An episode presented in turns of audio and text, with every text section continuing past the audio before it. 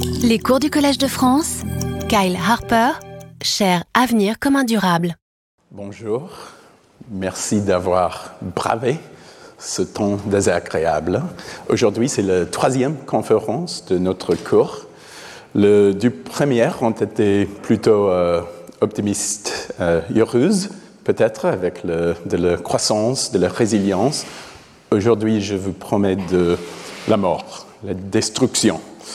Et nous avons avec nous notre euh, euh, collègue euh, Sam White, un professeur Sam White, pour un séminaire qui va suivre une brève pause après ma conférence. C'est parti. Une nouvelle d'Edgar Allan Poe, Le masque de la mort rouge, est publiée en 1842.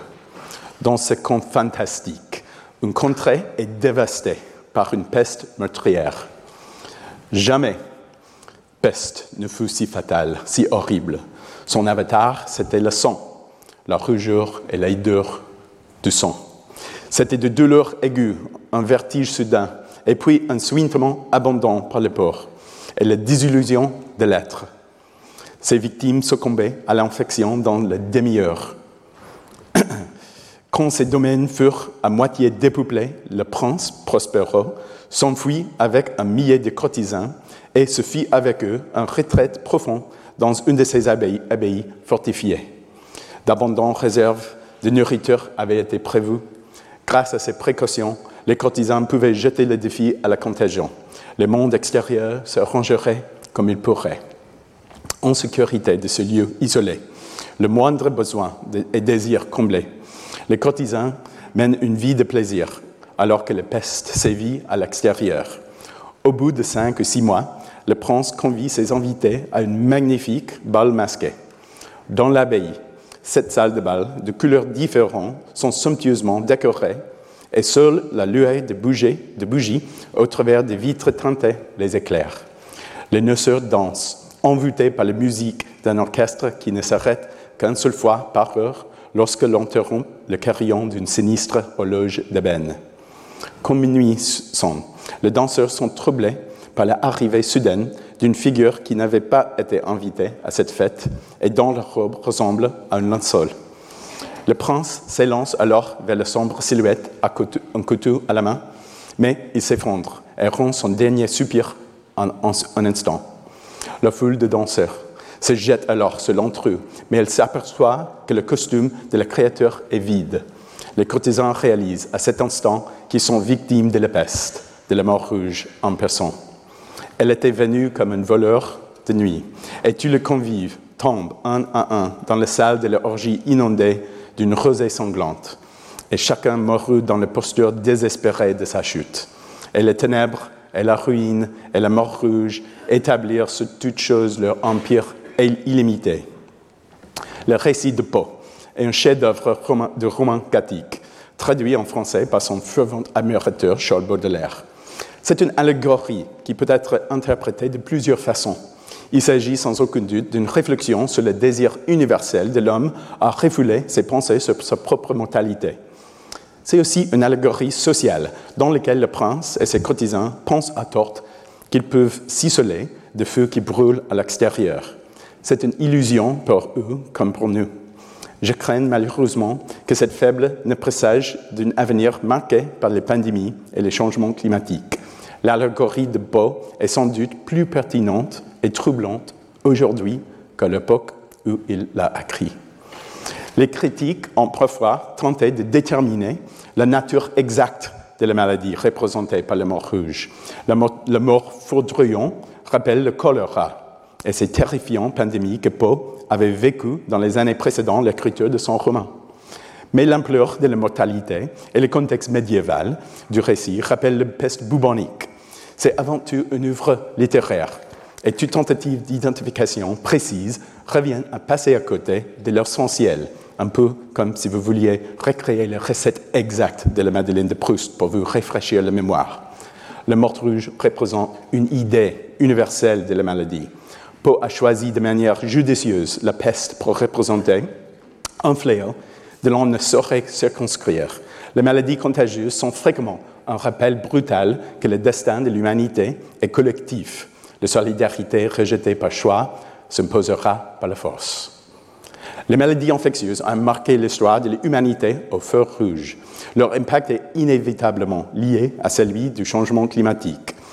Lors de ce cours, j'ai souhaité consacrer certains de nos discussions à des études de cas, des autres à thèmes généraux sur l'histoire du climat et de la société.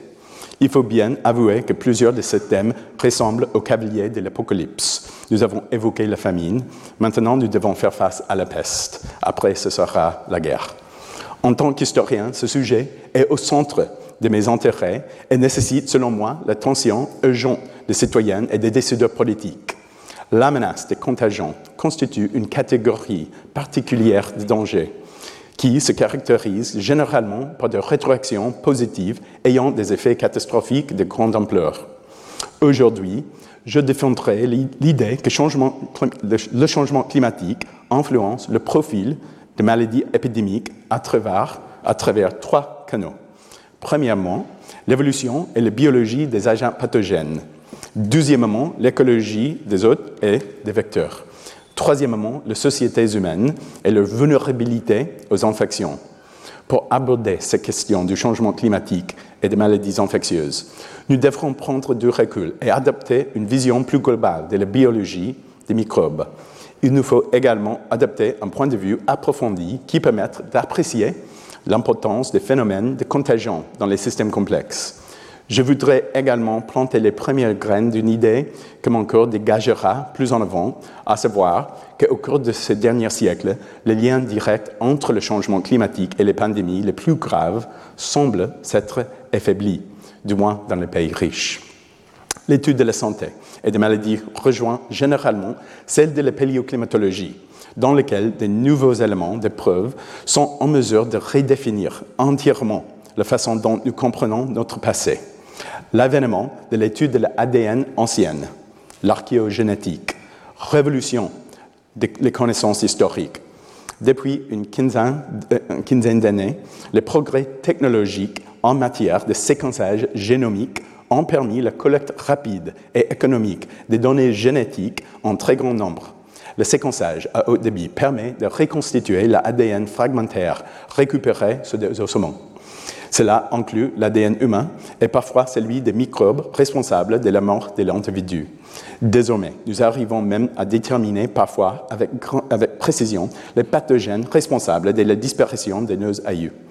Mais l'importance de l'ADN ancienne va bien au-delà de l'identification du coupable microscopique d'une maladie ancienne. L'ADN des microbes anciens nous renseigne sur leur évolution, sur leur version de l'histoire en quelque sorte. L'histoire de cette évolution est précieuse. L'étude de l'histoire romaine a suscité ma fascination pour les étranges pouvoirs des maladies infectieuses. L'Empire romain a été confronté à de nombreuses pandémies durant son longue histoire, des pandémies que nous commençons à mieux connaître. Pour mieux saisir ces événements, j'ai souhaité replacer les pandémies romaines dans un contexte plus large, celui du combat historique de l'homme contre les maladies infectieuses. Pourquoi les Romains ont-ils été, victimes de pandémies? Et quelles sont les raisons de la nature de ces pandémies? Quels avons-nous de facteurs biologiques et écologiques entourant ces événements? J'ai donc commencé à dresser une historique des pandémies à l'échelle mondiale. J'étais motivé en partie par la conviction que, malgré tous les progrès réalisés dans la lutte contre les maladies infectieuses, les pandémies constituaient l'une des plus grandes menaces pour le bien-être de l'humanité. Dans un éditorial de 2017, j'écris que la médecine moderne a incontestablement pris le dessus sur nombre de vieux ennemis bactériens. Nous ne devrions pas sous-estimer la capacité pernicieuse des pathogènes à se transformer pour neutraliser nos barrières de défense les plus efficaces et nos thérapies les mieux pensées. Les risques d'une pandémie globale d'un virus menaçant de détruire notre système de santé publique et d'ébranler les fondations de l'ordre mondial sont là succulent à bas bruit. La menace d'une pandémie doit faire partie de nos craintes les plus réelles. Bien sûr, j'aurais préféré terminer mon ouvrage sur les pandémies avant que la nouvelle d'une pneumonie non, identifiée ne commence à se répandre depuis la Chine. Malheureusement, mon livre a été publié au moment même où le monde entier avait de de parler de pandémie et apparemment de cesser d'acheter, de lire et de lire des, livres sur le sujet, quand même. La relation entre le changement climatique anthropique, anthropique et la santé, au sens le plus large, présente de nombreuses facettes. La santé humaine est affectée par des catastrophes d'origine climatique et par des pénuries alimentaires. Elle est menacée par des températures extrêmes et une mauvaise qualité de l'air.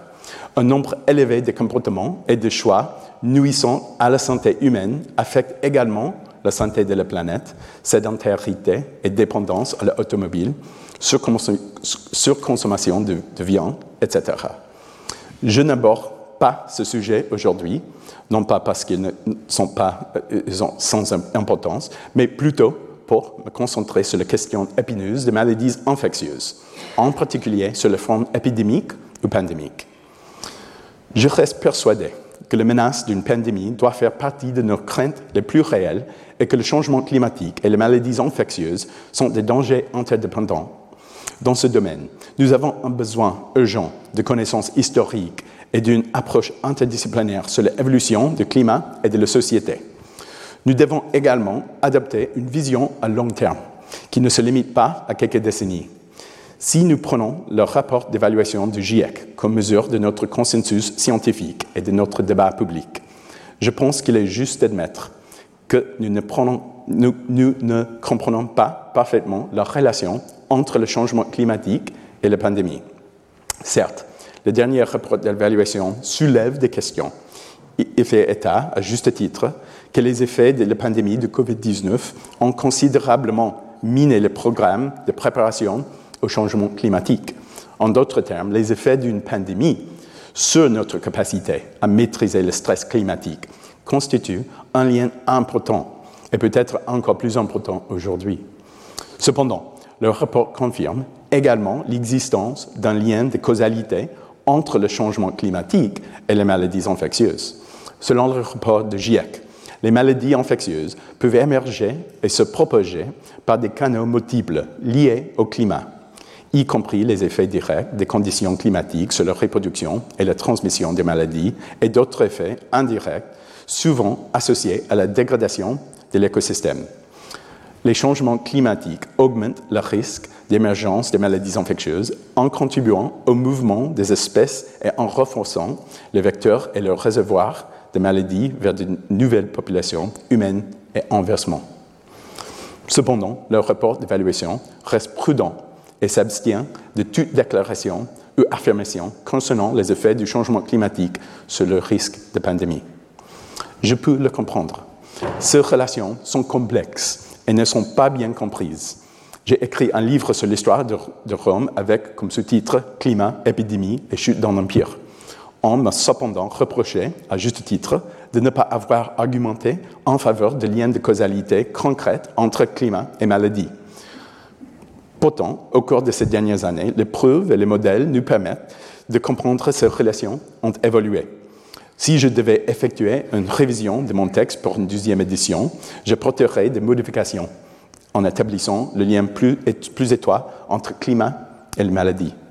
De nouvelles preuves existent.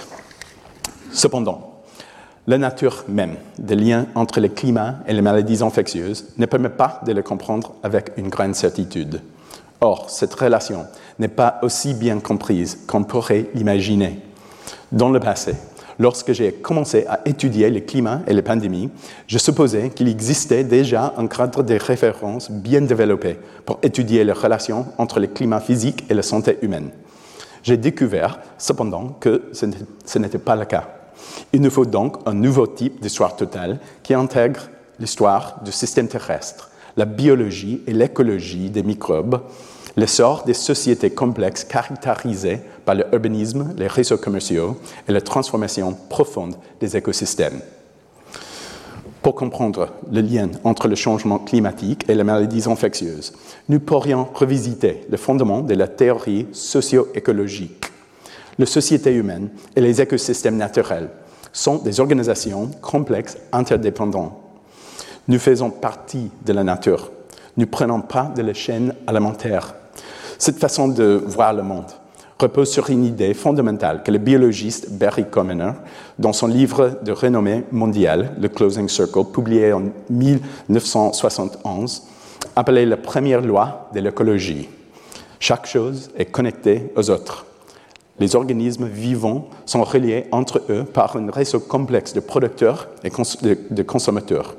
Si l'on retire une planète d'un écosystème, euh, si on, l'on retire une plante d'un écosystème, cela provoque des conséquences sur l'ensemble des consommateurs de cette plante. Et à leur tour, tous les organismes qui mangent le consommateur de cette plante seront également affectés. En résumé, l'écologie est l'étude de qui est mangé par qui. Les théories socio-écologiques nous rappellent que les humains consomment, qu'ils sont consommés aussi. Nous évoluons depuis longtemps comme un superprédateur étrange, un superprédateur très étrange, n'ayant ni dents ni griffes bestiales, mais s'appuyant sur la maîtrise de feu et d'armes à projectiles. Depuis des centaines de milliers d'années, et hormis quelques, quelques mésaventures occasionnelles avec un tigre ou un lion, les hommes ne sont plus dévorés par les grandes bêtes sauvages. Bien au contraire, nos principaux adversaires écologiques se sont avérés invisibles ou microscopiques. Le célèbre biologiste E.O. Wilson a fait la remarque que les parasites étaient des prédateurs qui ne mangent pas le proie dans leur intégralité. Il s'agit là d'un point essentiel qui fournit une base solide pour réfléchir à la place des maladies infectieuses dans la vie et l'histoire de l'humanité. Nous avons tendance à nous considérer au-dessus de la nature. De, de ce point de vue, nous voyons dans les maladies infectieuses comme une chose aberrante et insidieuse. En réalité, nos parasites, tout comme nous, font partie de la nature et continuent à évoluer, recherchant de l'énergie pour se reproduire en s'adaptant aux circonstances qui se présentent à eux. Les pathogènes sont des simples hétérotrophes, comme nous, à la recherche d'énergie et de matériel pour reproduire le gène. En adoptant ce point de vue, vous pouvez vous figurer un peu mieux la façon dont ils vous regardent. Vous êtes une source d'énergie raffinée, d'éléments essentiels, et vous fabriquez, vous fabriquez des protéines. Vous êtes une cible irrésistible. Afin de mieux comprendre les liens entre le climat et les maladies, observons un instant le monde microbien et son activité biologique bouillonnante qui ouvre les portes aux maladies infectieuses. Les maladies infectieuses peuvent se définir comme un état de santé détérioré par un envahisseur microbien. La santé de l'homme est menacée par une vaste armée d'organismes envahisseurs. Une grande partie d'entre eux sont des virus. Les virus sont des minuscules morceaux de code génétique entourés d'une enveloppe de protéines. Ce, ce ne sont pas des organismes vivants et ils ne métabolisent pas l'énergie.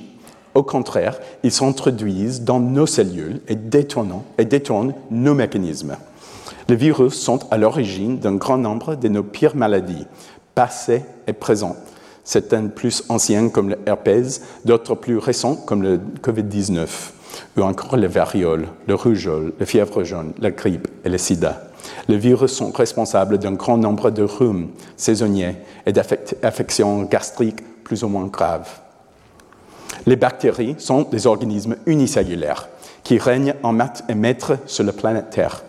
On les retrouve partout, depuis le, profond cheminée hydrothermale au fond des océans jusque plis de votre paroi intestinale. La plupart d'entre elles sont inoffensives et certaines sont même utiles. Il existe peut-être un trillion des espèces bactériennes sur la planète, assurant des services essentiels à l'écosystème. Chaque être humain est en fait un symbiote itinérant qui compte autant de cellules bactériennes que de cellules humaines. Mais quelques dizaines de bactéries parasitaires plus agressives sont responsables des maladies graves chez l'homme. Les bactéries sont à l'origine des diphtéries, de la fièvre typhoïde, des typhus, de la scalatine, du pian, de la lèpre, de la syphilis et de nombreuses autres maladies gastro-entériques ayant des conséquences lourdes sur la santé humaine. Comme je l'ai dit précédemment, il est possible que le mort rouge renvoie aux deux maladies bactériennes du choléra et de la peste la tuberculose, une infection respiratoire chronique et insidieuse, demeurait la maladie infectieuse la plus meurtrière au monde de ces 5000 dernières années avant l'apparition de Covid. Elle reprendra certainement bientôt sa sinistre couronne des reines des maladies. Les virus et les bactéries constituent la plupart des parasites humains. Mais la liste complète de nos ennemis est composée de champignons, de vers et de protozoaires. Les protozoaires sont peu nombreux, mais leur impact est considérable. Ce sont des organismes unicellulaires, taxonomiquement plus proches des animaux que les autres parasites. Ils sont responsables de la maladie du sommeil en Afrique et de la dysenterie dans le monde entier. Les protozoaires sont surtout responsables des différentes formes de paludisme, une infection transmise par les moustiques qui pourrait également figurer dans les listes des maladies les plus effroyables de l'histoire de l'humanité. Les parasites qui nous dérobent l'énergie et les nutriments présents dans notre organisme sont extrêmement variés et se sont pourtant tous adaptés aux mêmes contraintes d'évolution. Le du plus grand défi réside dans la transmission d'un autre à un autre et dans leur capacité à survivre aux assauts de nos remarquables systèmes immunitaires. Il n'existe que quelques grands axes de transmission, le rapport sexuel, en sont un, bien qu'il soit relativement rare par rapport aux autres. D'un point de vue évolutif, la principale raison est qu'il est peu probable, que les parasites survivent suffisamment longtemps dans le corps humain pour passer d'un à un autre avec une rapidité et une fiabilité suffisantes. La transmission par le biais des vecteurs est un axe plus noir. Les principales maladies de l'homme sont transmises par tout ce qui nous pique et nous suce le sang, les moustiques, les pousses, les poux et les tiques. Un agent pathogène à transmission vectorielle bénéficie d'avantages considérables. Il pénètre directement dans les tissus chauds et vulnérables dans le sang de nouvelles hôtes. Heureusement pour nous, avant de pouvoir être transmis, les pathogènes doivent faire face au défi improbable de survivre non pas à un, mais à deux systèmes immunitaires, le nôtre et celui de l'insecte qui nous pique. C'est une tâche extrêmement compliquée, un peu comme ouvrir deux serrures en même temps, avec, un avec chaque main. Ainsi, la plupart de nos pathogènes restent en vie en empruntant les deux grandes voies restantes, respiratoire et orofécale. De toute évidence, les voies respiratoires et le tube digestif sont les deux principales interfaces entre l'intérieur de notre corps et le monde extérieur. Les parasites se sont très souvent adaptés pour exploiter ces interfaces, trouver des failles et s'infiltrer.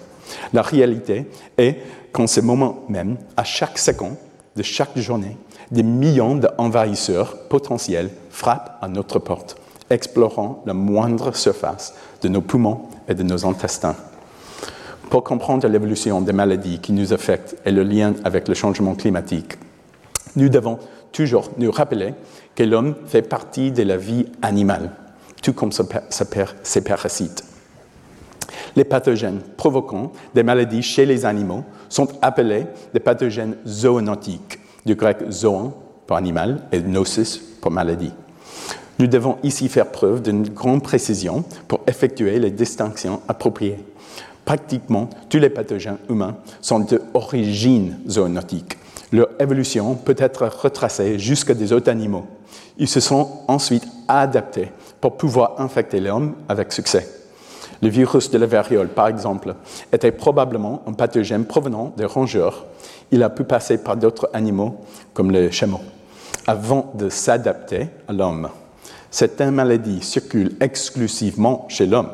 Le variole en est un, excellent exemple, bien que ce ne soit plus le cas aujourd'hui. C'est le seul agent pathogène que l'homme ait réussi à éradiquer dans son intégralité, précisément parce qu'il n'avait pas d'autre choix que d'infiltrer les populations humaines pour survivre. Si la plupart des grandes maladies humaines ont d'origine zoonotique, très souvent chez d'autres mammifères tels que les rongeurs, les chauves-souris et les singes, les maladies purement zoonotiques sont écologiquement dépendantes des populations animales. Prenons l'exemple de rage. C'est une maladie animale capable d'infecter un être humain, mais elle n'est pas propice à une transmission humaine au sein des populations. Chaque contagion constitue un saut d'espèce, une expérience transitoire, une impasse. La peste bubonique, causée par les bactéries Yersinia pestis, reste la maladie zoonotique la plus importante de notre histoire. La peste peut se, transmettre chez l'homme par voie respiratoire, provoquant ainsi la peste pulmonaire. Mais elle ne peut pas circuler en permanence chez les êtres humains. Chaque épidémie est une impasse aboutissant à une extinction localisée. La peste n'a pas besoin de nous, car ses véritables hôtes sont des rongeurs sauvages. Le fait que les épidémies les plus foudroyantes de l'histoire de l'humanité, la peste de Justinien, la peste noire, n'ait pas, du tout, pas du tout été causée par des pathogènes humains reste à ce jour un mystère. Nous reviendrons plus en détail sur cette maladie, à la complexité écologique et à la mortalité hors de commun lorsque nous étudierons le climat médiéval au cours des semaines à venir. Ces données biologiques et écologiques concernant les maladies infectieuses ont deux implications immédiates sur les questions du changement climatique. Premièrement, les sautes entre espèces sont omniprésents et nous devons imaginer qu'ils se produisent à chaque, seconde, à chaque seconde de chaque journée. Les pathogènes en puissance sont constamment à la recherche de faiblesses dans notre système immunitaire. Ils recherchent également de nouveaux hôtes, mais ils échouent la plupart du temps. La nature est un réseau, une toile expérimentale en constante évolution. Implacable, les pathogènes se déplacent sans relâche dans toutes les directions parmi les animaux sauvages, les animaux domestiques et les êtres humains. Les changements climatiques n'affectent pas seulement les humains, mais ils secouent et bouleversent tout un univers grouillant d'animaux, de vecteurs et d'agents pathogènes pour aborder la question du changement climatique et des maladies infectieuses. Nous devons reconnaître qu'il existe des liens étroits entre la géographie, l'écologie et les maladies infectieuses. On considère généralement qu'à l'échelle planétaire, il y a deux catégories de maladies infectieuses chez l'homme. Les maladies cosmopolites et les maladies tropicales. La plupart des maladies sont cosmopolites. Elles sont aussi actives à Paris, en France, qu'à Paris, au Texas, non loin de l'endroit où je vis. Et tu peux voir. C'est horrible. Chez ces pathogènes, le seul environnement est le corps humain. Et, mis à part quelques légères variations, le corps humain est le même partout. Cependant, un sous-ensemble de maladies est confiné, aux tropiques et aux régions subtropicales la leishmaniose, la filariose lymphatique, la schistosomiase, la maladie du sommeil, la maladie de Chagas, la fièvre jaune, la dengue, le pien et bien d'autres affections connues euh, sont des maladies tropicales. Le paludisme, dans sa forme la plus sévère, le paludisme à falciparum, est une maladie tropicale qui a fait régner la terreur dans l'histoire de l'humanité la répartition des maladies n'est pas équitable et un autre cours serait nécessaire pour déterminer l'interaction du pouvoir, de la géographie et de les maladies infectieuses dans l'histoire de l'humanité. Le fardeau de maladies infectieuses a pesé sur la société humaine tout au long de son histoire. En ce qui nous concerne, important de souligner qu'un grand nombre de maladies majeures sont circonscrites sur le plan écologique car leur zone de propagation est principalement limitée à l'habitat des insectes vecteurs. Il ne fait aucun doute que le changement climatique modifiera les frontières des maladies tropicales et que le réchauffement de la planète élargira le champ d'opportunité des pathogènes et des vecteurs aujourd'hui confinés aux régions de basse latitude. Le plus grand surprise que les nouvelles données historiques sur les maladies infectieuses basées sur l'ADN nous ont réservé et que la majorité des grandes maladies infectieuses ne sont pas très anciennes? Elles ont évolué principalement au cours des derniers milliers d'années dans un environnement que nous avons créé. Le pathogène évolue constamment et profite activement des écosystèmes créés par l'homme. Nous vivons au contact d'animaux domestiqués. Nous habitons de grandes villes qui facilitent la contagion entre les êtres humains. Et nous sommes connectés par d'importants réseaux de transport, d'échanges commerciaux et des flux migratoires qui permettent une circulation rapide de maladies à travers le monde. Sans le vouloir, nous créons les conditions écologiques dans lesquelles les pathogènes peuvent et doivent évoluer. Les avancées génétiques confirme par ailleurs ce constat. Parmi les nombreux exemples fascinants de ces dernières années, je citerai une étude publiée dans la revue Science en 2020, euh, à laquelle j'ai eu le chance d'apporter une très modeste contribution. Le génome du virus de la rougeole avait été séquencé à partir d'un poumon humain vieux de plus d'un siècle et conservé dans un musée. Cette impressionnante prouesse technique avait permis de recalibrer l'horloge moléculaire du virus, c'est-à-dire de retracer chronologiquement l'évolution de la rougeole dans le temps en calculant la vitesse à laquelle la mutation génétique s'était produite dans l'ARN du virus. La principale caractéristique de la rougeole est son degré de contagiosité. Elle est extrêmement contagieuse. C'est d'ailleurs la maladie la plus contagieuse qu'on le connaisse. Son efficacité est paradoxalement aussi sa faiblesse. La rougeole laisse aux survivants une mémoire immunologique, qui, ce qui empêche généralement leur réinfection. Mais la rougeole se propage si rapidement chez les populations qu'elle contamine, tous les hôtes vulnérables euh, et n'a plus où aller.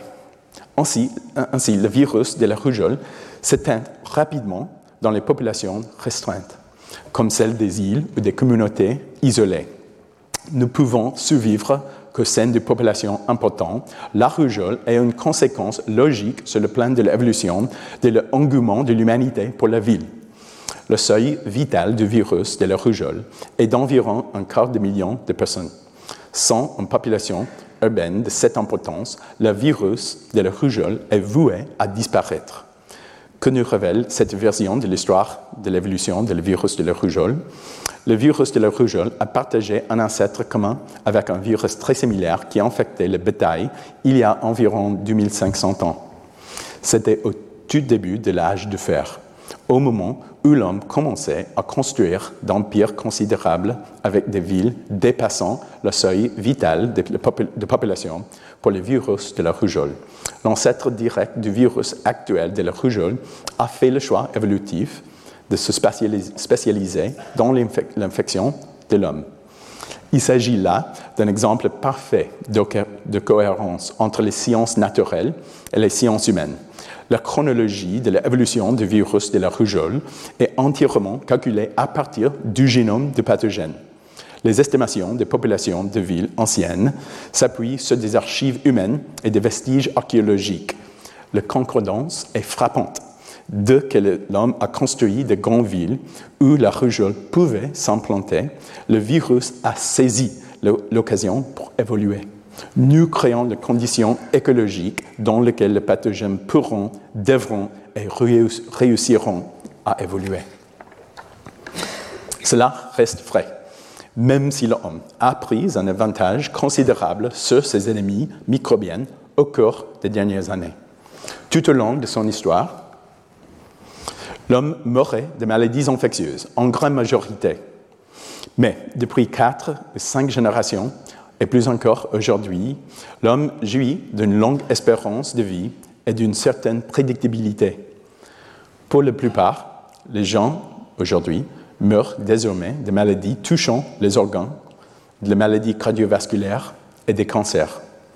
Cette transition, parfois appelée la transition épidémiologique, s'est déroulée par des étapes. Elle a débuté au XVIIIe siècle, le siècle des Lumières. Son premier, euh, son premier effet là, a été de réduire la variabilité interannuelle de taux de mortalité.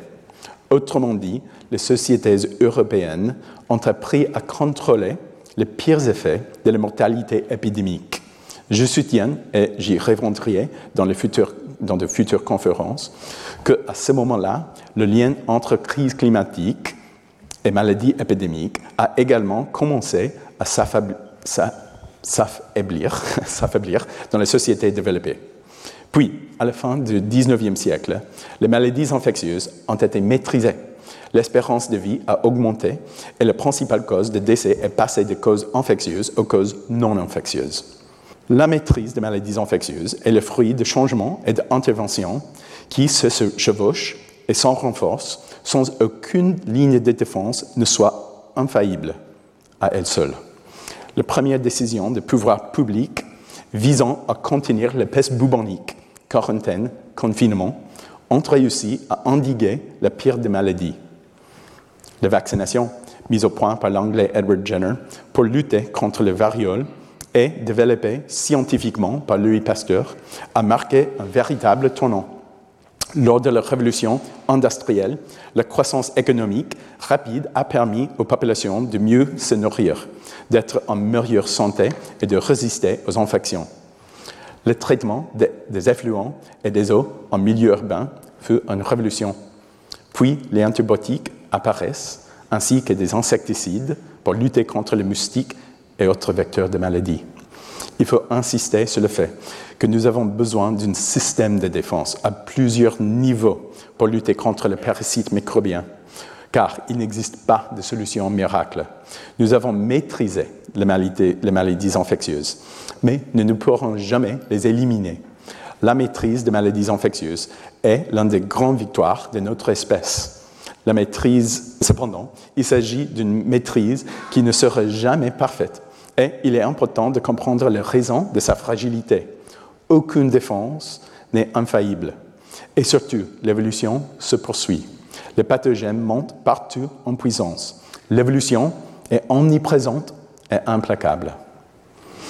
Avoir imaginé que l'homme pourrait un jour vaincre complètement le fléau des maladies infectieuses était un péché d'orgueil, une insulte au fondement de l'écologie. Les enseignements du siècle dernier illustrent les progrès remarquables accomplis pour améliorer notre santé et notre bien-être. Mais ils soulignent également les attaques disruptives et incessantes de nouvelles menaces et de nouvelles maladies. La grippe de 1918, la plus grande crise mondiale de santé publique des derniers siècles causée par le sida, le polio, le SRAS 1, l'Ebola, le virus de Nil occidental, le virus Zika, le virus Nipah, et bien sûr la pandémie de COVID-19, qui n'est pas une aberration historique, mais plutôt une manifestation exemplaire des principes de l'écologie de maladie. Malgré les avancées spectaculaires de la transition sanitaire, les maladies infectieuses restent une menace à l'horizon actuel. De nouvelles maladies apparaîtront et d'anciens virus nous attaqueront avec plus de force. Le, climat n'est pas étranger à cette évolution. Pour des raisons déjà évoquées, le climat a profondément influencé les maladies, maladies endémiques, c'est-à-dire les maladies présentes en permanence au sein d'une population.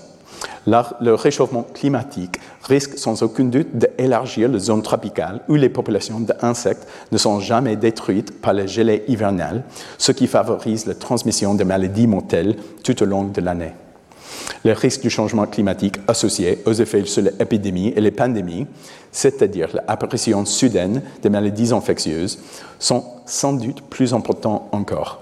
Le lien était particulièrement fort à l'époque pré-industrielle. Les arguments en faveur d'un lien de causalité dans le passé se sont multipliés. Je souhaiterais évoquer rapidement deux exemples. Le premier concerne une étude que j'ai publié l'année dernière et qui examine de manière exhaustive les données de la première pandémie de peste en Italie, à savoir les séries d'épidémies de, de peste bubonique depuis le règne de l'empereur Justinien jusqu'au début du Moyen Âge.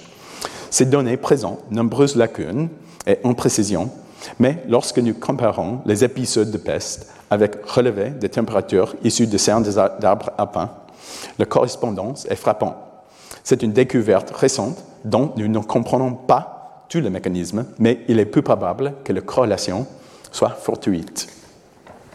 Le deuxième exemple concerne, notre reconstruction du climat au temps de l'Italie romaine grâce au relevé des carottes marines. Encore une fois, nous avons constaté un lien frappant entre un changement climatique soudain et des épidémies mortelles. La peste antonine du XIIe siècle fait suite à des décennies de refroidissement à la fin de l'optimum climatique romain et coïncide avec la, phase la plus froide depuis des siècles. La peste de Cyprien au IIIe siècle coïncide à nouveau avec la phase la plus froide enregistrée dans nos archives. Puis, au VIe siècle, la peste de Justinienne arrive juste après un nouveau record de froid. Ce dernier épisode est aujourd'hui bien connu et nous permet de retracer certains événements plus en détail. En effet, les violentes éruptions volcaniques de 536 et 540 après Jésus-Christ ont déclenché un refroidissement anormal et un des plus violents épisodes de forçage climatique à court terme de la fin de l'Holocène. Des mystères subsistent et nous reviendrons sur cette série d'événements pour l'examiner de plus près la semaine prochaine. Cette tendance commence à mettre en évidence les liens importants entre les épisodes de changement climatique et les épidémies de maladies infectieuses, dont témoignent les archives historiques. Nous devons avant tout comprendre les mécanismes qui relient ces systèmes aux échelles si différentes, depuis le vaste fosse de rayonnement solaire et de volcans jusqu'aux molécules de microbes qui nous infectent. Une vague de maladies, infectieuses, une épidémie ou une pandémie survient lorsqu'une pathogène se propage dans une population sensible. Ces processus impliquent au moins un agent pathogène et un hôte humain et dépendent souvent d'autres populations d'animaux hôtes et d'arthropodes vecteurs. Une épidémie est donc toujours un événement biologique et social, un cocktail savamment dosé de facteurs naturels et humains. L'accent est parfois mis sur les facteurs biologiques et parfois sur les facteurs sociaux, lorsque d'autres crises créent des conditions de souffrance qui présagent d'une catastrophe. Les deux facteurs sont généralement présents, en particulier lors d'événements de grande ampleur. Par le passé, le changement climatique a influencé l'évolution et l'écologie des maladies infectieuses. Il existe des cas plus précis dans un passé récent, comme l'émergence de virus Nipah chez les chauves-souris au moment d'épisodes exceptionnellement violents d'El Niño. De nombreuses études sont menées sur le lien complexe entre la peste bubonique, elle-même une maladie écologiquement complexe, et le climat.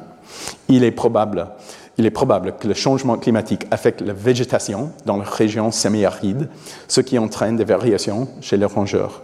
Mais l'impact du climat sur l'écologie de la peste peut également avoir touché des hôtes intermédiaires sauvages, des pousses et des populations de rongeurs commensaux. L'apparition de la pandémie de choléra faisait irruption sur la scène mondiale à la fin des années 1800, 1810 il était étroitement lié à l'éruption du Tambora de 1815 et à ses conséquences sur l'écosystème et également dans les océans. Comme je l'évoquerai dans une conférence ultérieure, le fait que les pandémies de choléra du 19e siècle aient eu des conséquences inégales à l'échelle mondiale est également révélateur. D'un point de vue biologique, les changements climatiques est un agitateur qui verse de l'huile sur le feu et provoque des variations dans l'évolution et l'écologie des maladies infectieuses. Associé aux activités humaines de déforestation et d'empêtement sur les zones humides, il restera un facteur majeur dans la lutte sans fin entre les parasites et les hôtes. Les effets du changement climatique sur la fréquence et l'ampleur d'épidémies sont encore plus fortement ressentis par le biais des mécanismes sociaux. Pour le dire simplement, le système climatique a une incidence sur la production alimentaire et c'est l'apport nutritif de, nos aliments qui met à notre organisme de se défendre contre la maladie. Un brusque changement climatique déclenchait bien souvent une crise de subsistance. Un corps affamé et fragile alors que son système immunitaire est sa meilleure défense contre les épidémies. La malnutrition affaiblit la capacité de l'organisme à résister aux infections. Les effets se font ressentir à la fois au niveau de l'individu et de la population. Les répercussions cliniques sont graves, généralement beaucoup plus lorsque un individu n'est pas en bonne santé. Le COVID-19 nous a rappelé à quel point les probabilités de guérison dépendent de l'état de santé préexistant au niveau des populations, les conséquences de la malnutrition ont souvent été amplifiées par la transmission des maladies. Un nombre plus élevé de malades, souvent accompagné d'une infection plus grave et plus durable, se traduit une transmission plus importante au sein des populations. Par conséquent, la famine et la peste étaient souvent associées. Notons que dans le cas bien documenté des grandes famines, la plupart des personnes succombaient à une infection plutôt qu'à la faim. Lors de la famine irlandaise des années 1840, les victimes du typhus, de la fièvre typhoïde et de la fièvre récurrente furent bien plus nombreuses que celles emportées par la famine. Lors des terribles pénuries survenues sur Louis XIV, notamment dans les années 1690, les mêmes conditions étaient réunies auxquelles venait s'ajouter la variole. Ces conditions se sont reproduites à maintes reprises dans le passé avec de nombreuses variations, mais en gardant les mêmes éléments de base la souffrance humaine et le petit bois qui attise les flammes de la peste. Dans la mesure où la crise climatique déclenche ou exacerbe, les souffrances humaines, elle constitue un risque majeur de mortalité épidémique.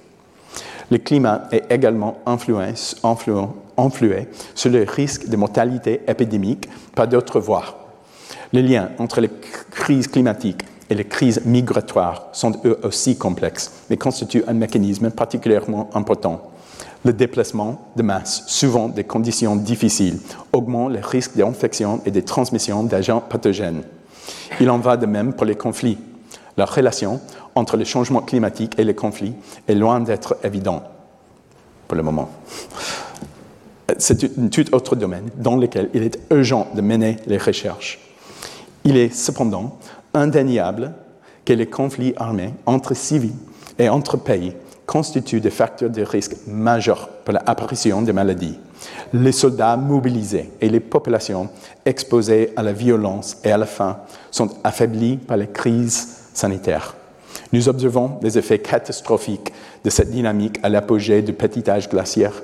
En Europe, la guerre des 30 ans est un épisode où la famine, la violence et la peste sont indissociables dans cette crise mortifère, une des plus atroces jamais enregistrées. La maladie fait de loin le plus grand nombre de victimes, mais il est impossible de dissocier les effets du conflit et ceux de la misère. Nous devrions également souligner que les défis climatiques et les conflits affaiblissent les États. Les crises sanitaires représentent des problèmes complexes pour les pouvoirs publics, même dans les meilleures conditions les États dotés de structures efficaces et bénéficiant du soutien de l'ensemble de la population sont en mesure de mener des campagnes de vaccination, de mettre en œuvre des politiques de confinement, ainsi que de fournir de l'eau potable, de la nourriture et des prestations de santé. Une baisse de confiance et une réduction des capacités des États font partie de plein de nos parasites microbiens, qui sont constamment à l'affût pour exploiter toute défaillance de l'ordre social. Mon collègue à l'Université d'Oklahoma, l'anthropologue Tessie Hirschfeld, a étudié de près ce qu'elle appelle l'insurrection microbienne, qui est la manière dont les maladies évitables semblent exploiter les failles de l'économie politique à l'échelle mondiale, apparaissant partout où la mauvaise gouvernance, le seigneur de guerre, la plutocratie et les troubles sociaux les permettent. Elle décrit une spirale descendante de la pauvreté de la dégradation de l'environnement et des maladies qui ne fera que s'intensifier au fur et à mesure que le changement climatique déplacera de nouvelles populations, opavriera les, terres arables et accentuera la concurrence pour les ressources entre groupes rivaux. En résumé, le changement climatique et les maladies infectieuses représentent un double danger menaçant et inséparable. Leurs interactions sont variées. Le climat influe sur les zones géographiques où sévissent les maladies et sur la biologie, microbes, des vecteurs et des animaux hôtes. En général, le climat affecte la société d'une manière qui la rend plus vulnérable aux maladies infectieuses. En d'autres termes, les facteurs humains jouent un rôle de catalyseur entre le changement climatique et les pathologies. Le voile s'élève sur notre passé. Je suis d'avis que nous en savons suffisamment pour affirmer que les maladies infectieuses, à tous les niveaux, sont intimement liées au changement climatique. Au cours de prochaines conférences, nous examinerons comment certains des chocs les plus violents de l'histoire de l'humanité ont été provoqués par la superposition d'une crise climatique et d'une pandémie. Dans le même temps, il convient de souligner que les preuves que les plus grandes pandémies ont une dimension climatique sont plus solides à l'époque pré-industrielle pour la peste de Justinian, la peste noire et les maladies du petit âge glaciaire. Récemment, on a observé une dissociation entre le climat et les pandémies, du moins dans les sociétés développées. Mais rien ne garantit que cette dissociation soit exacte ou permanente. Que signifie notre passé pour l'avenir? Il devrait au moins pouvoir nous éclairer sur la manière d'appréhender les risques. Les menaces auxquelles nous sommes confrontés peuvent prendre la forme de souffrances relativement prévisibles dans un monde où les réserves alimentaires sont limitées où, et où les écosystèmes tropicaux se propagent jusqu'à des latitudes moyennes. Mais il existe aussi des risques plus difficiles à estimer par des outils conventionnels tels que l'analyse coût-bénéfice. Ces outils sont conçus pour prendre en compte les événements les plus probables et qui se situent à l'intérieur d'intervalles de confiance. Les phénomènes contagieux obéissent à des règles différentes. L'événement extrême est rare, mais il finit par se produire. Il convient de souligner que la pandémie présenterait une menace dans le futur, même si le problème du changement climatique anthropique était résolu de demain. Le changement climatique anthropique ne crée pas un risque de pandémie en lui-même. Nous avons cependant toutes les raisons de croire qu'il l'aggrave, et même de façon considérable un changement climatique de plusieurs degrés sur plusieurs décennies a souvent été accompagné de pandémies dévastatrices. Les parasites sont là, omniprésents, se déplaçant constamment d'une espèce haute à une autre. Tout est lié. Le changement climatique, s'il se poursuit, affectera les écosystèmes à tous les niveaux. Il affectera également notre capacité à résister et à réagir la souffrance humaine et le terreau de nouveaux parasites encore plus redoutables. L'insécurité alimentaire, les migrations, les conflits, les mauvaises gouvernances et la défiance sont autant de facteurs de risque qui peuvent mener à la catastrophe. L'histoire présente l'intérêt qu'elle nous rappelle que les événements les plus improbables peuvent se produire, y compris en série. Par ailleurs, ces circonstances se révèlent souvent les plus décisives. En effet, ce ne sont pas tant les événements ordinaires que les événements extraordinaires qui ont décidé du sort de nos civilisations. L'histoire du climat et des maladies nous rappelle également la vérité troublante de l'allégorie du masque de la mort rouge. En réalité, les effets du changement climatique, aussi, imprévisibles soient-ils, seront ressentis de manière inégale les sociétés des pays riches disposent de moyens plus importants pour résister à ces pires conséquences. Mais si nous croyons que nous sommes vraiment protégés, nous sommes alors comme le noceur de la nouvelle de Edgar Allan Poe. L'étranger mystérieux s'infiltrera d'une manière ou d'une autre. Je souhaite terminer ma conférence en reprenant le propos, propos d'un éminent médecin anglais du 19e siècle, William Budd. Il suivit sa formation à Paris sous la direction de Pierre-Charles-Alexandre Louis, un grand scientifique et pionnier de la médecine factuelle. Puis il retourna dans sa campagne anglaise où il découvrit le mécanisme de transmission de la fièvre typhoïde. À une époque où l'établissement médical était convaincu que les maladies ne se propagent pas par voie infectieuse, mais par des miasmes, William Budd avait certes cerné la vérité mais son rejet du dogme l'aurait privé d'honneur qui lui aurait été dû de son vivant. William Budd avait compris que le mécanisme de transmission impliquait que la solidarité humaine soit à la fois une valeur et une simple caractéristique naturelle. Il était conscient que toutes les choses et toutes les personnes étaient liées. Il le décrivit par ces mots. Les membres de la grande famille humaine sont en fait unis par un millier de liens secrets dont le monde ne se soucie guère de l'existence. Celui qui n'a jamais eu de lien de charité ou d'amour avec son voisin moins fortuné découvrira un jour, quand il il sera trop tard, qu'il est lié à lui par un lien qui les conduira brutalement tous les deux à la fosse commune. Merci. Retrouvez tous les contenus du Collège de France sur www.colège-2-france.fr.